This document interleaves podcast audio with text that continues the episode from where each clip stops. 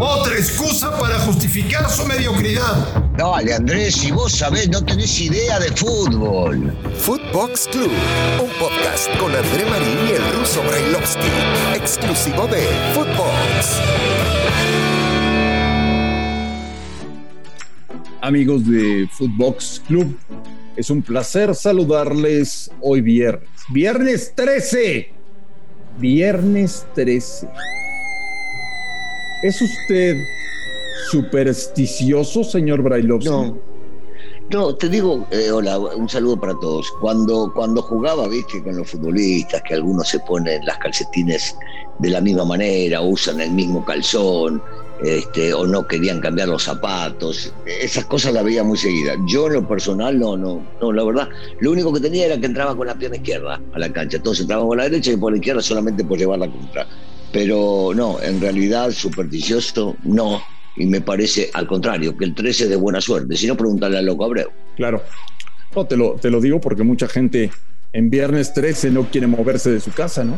Es cierto, es cierto, sí, sí, conozco, conozco gente, gente de ese tipo, pero no, no, en realidad no, no, no, al contrario.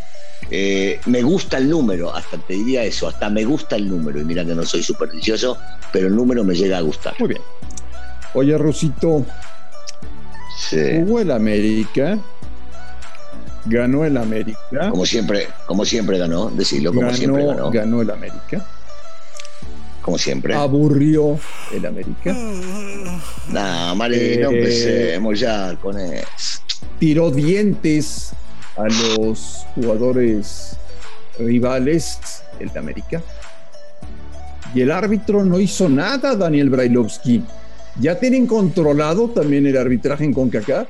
Ah, sería bueno poder controlar absolutamente todo. No, no, no lo creo así, no lo creo así. Eh, vos sabés que el América sufrió históricamente, históricamente. No, no, no, no. no, Sufren. No, ese, ese, ese, ese cuento tuyo no se lo creen No, por eso, históricamente sufre y ustedes, los pseudo periodistas, quieren hacerle creer a la gente que el América es beneficiado, cuando en realidad no, no es así, no es beneficiado. Y te puedo llegar a dar miles de ejemplos, y vos lo sabés, porque conocés la historia mejor que yo del fútbol mexicano, de cosas que han sucedido y que ustedes quieren hacer creer que fue favoreciendo a la América y en realidad lo que hacían era perjudicar. Ruso, ¿estás resfriado? No, no, en realidad no. Viste, a veces eh, te sale un estornudito.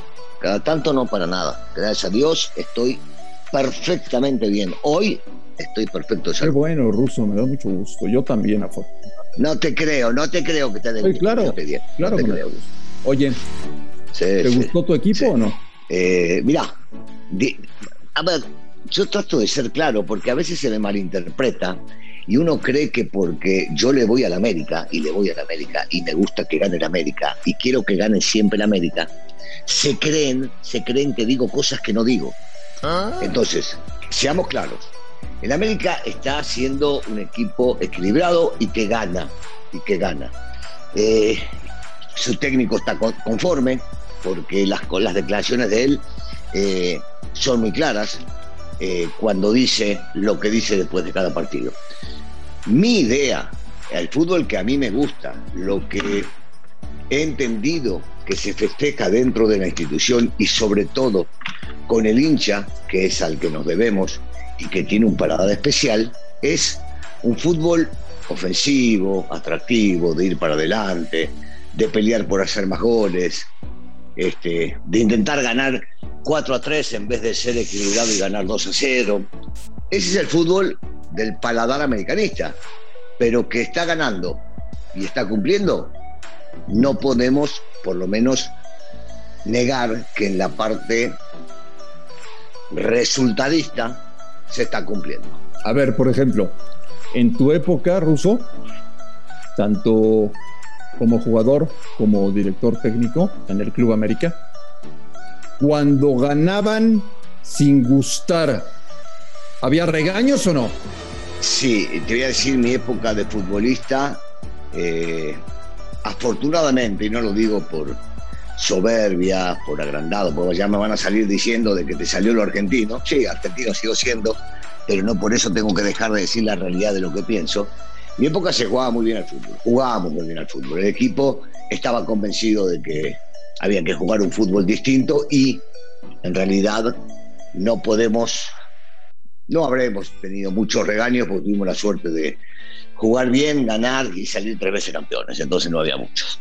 Ya cuando me tocó de técnico, este, dependiendo del personaje con el que hablaras, te pedía resultados. Y yo decía, en este equipo hay que ganar siempre, siempre, siempre hay que ganar, pero dependiendo la calidad de los futbolistas que tengas, tenés que salir a atacar y hacer goles y, lo que nos decía en su momento el Tigre Azcárraga o el señor Cañedo o el señor Díaz Barroso, este, Panchito Hernández, que para descanse, Gonzalo Carvajal, era preferible ganar 4 a 3 que perder, que, que perder 4 a 3 que ganar 1 a 0. El público quería otro tipo de cosas. No sé si soy claro con esto. No es que esté en contra de Solari. No, me gusta otro tipo de fútbol. ¿Soy claro con eso? Sí, te entiendo, porque creo que el americanismo en general piensa exactamente igual que tú. Hoy el América, Daniel, gana, pero no gusta. Hoy el América, cada vez que juega de local, ve las gradas totalmente vacías. Hoy, hoy, Ah, eso fue la hoy pandemia, el Marín, nuevo dejate de- uniforme del América no se vende. nos exhibiste. Hoy los niveles, Ajá. los, ¿Qué estás paseando por las tiendas? los niveles de audiencia de los partidos del América están a la baja. Yo creo, Daniel, que tendrían que estar preocupados, ¿eh? No, no. El 93.2% de las cosas que acabas de decir no son ciertas, no tenés forma de comprobarlas, no son reales. Y empecemos por el tema del rating. No hay quien no vea a la América. Dos, el público que va a la cancha es el público que puede ir por el tema de la pandemia. Vos no estás en las oficinas para ver cuánto ingresó de ventas de playeras o no playeras. Así que, Marín, dedícate a otra cosa, Marín. ¿Querés seguir llevando comida? Vas a seguir llevando comida. Yo te voy a hablar de la América muy seguido y cuando no, te hago un préstamo para que puedas llevar comidita a casa. Tranquilo, no hay problema. Está acabando esa sensación de, de, de viene el fin de semana, eh, hay que ver perder a América, el odiame más. Todo eso se está terminando, Daniel. ¿Estás hablando en serio? En serio, están en crisis, están en crisis. Ay, Marín, Marín. O sea, no hay un solo personaje que le guste el fútbol en México y que lo vea que si le va a la América deje de verlo y si no le va a la América lo ve para verlo perder. No hay, no va a cambiar eso. No va a cambiar porque el fútbol mexicano se basa en vivir de la América. El periodista mexicano, como tú comprenderás, se basa de hablar de la América. Entonces, esto va a seguir, esto va a seguir. Nosotros no vamos a existir y esto va a seguir siendo lo mismo. América el más grande, América el más importante, América lleva comida a casa, hay que hablar de la América. Eh, ya no tienen referentes, ya no tienen ídolos, los niños ya no tienen con quién identificarse. Te lo digo de verdad, Ruso, preocúpate, preocúpate en serio. No, no, no. No es una preocupación, es una distracción, es un gusto, es, es muy lindo, es divertido. Eh, ir a la América es lo más, lo más importante que hay a nivel deportivo eh, para muchísima gente.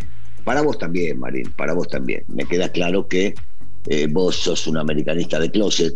Yo he visto la foto que alguna vez publicó tu mujer con la camiseta de la América siendo muy chiquito. Entonces, bueno, todo, todo eso este, entiendo que cambió en tu rumbo, en tu práctica como periodista, porque la familia es lo primero que tenés que llevar comida a casa, pero también, también entiendo que vivís, vivís queriendo internamente que gane el América y cuando pierde disfrutás el poder llevar comida a casa.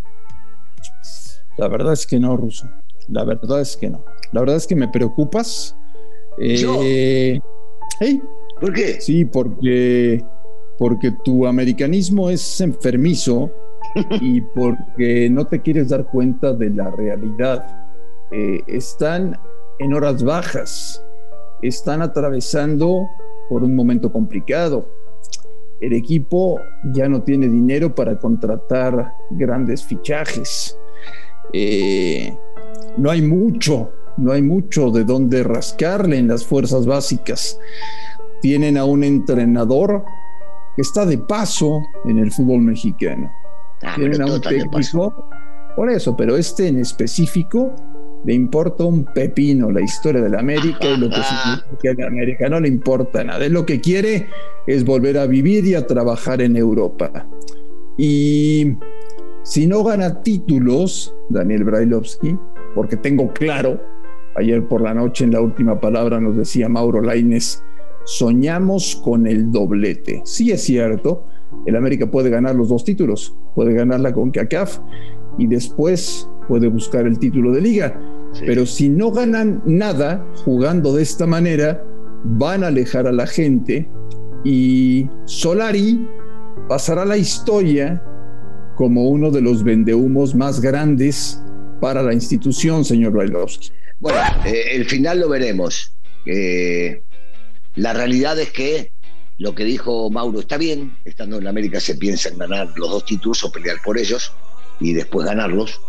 Eh, y si el América sale campeón jugando de esta manera, seguramente eh, todos, todos los americanistas vamos a festejar y mucho, pero no va a quedar grabado en el recuerdo, como siempre menciono aquel equipo de Becasque, lo de Reynoso, el Sur López, no. No va a quedar grabado porque, bueno, va a ser un título, un título más.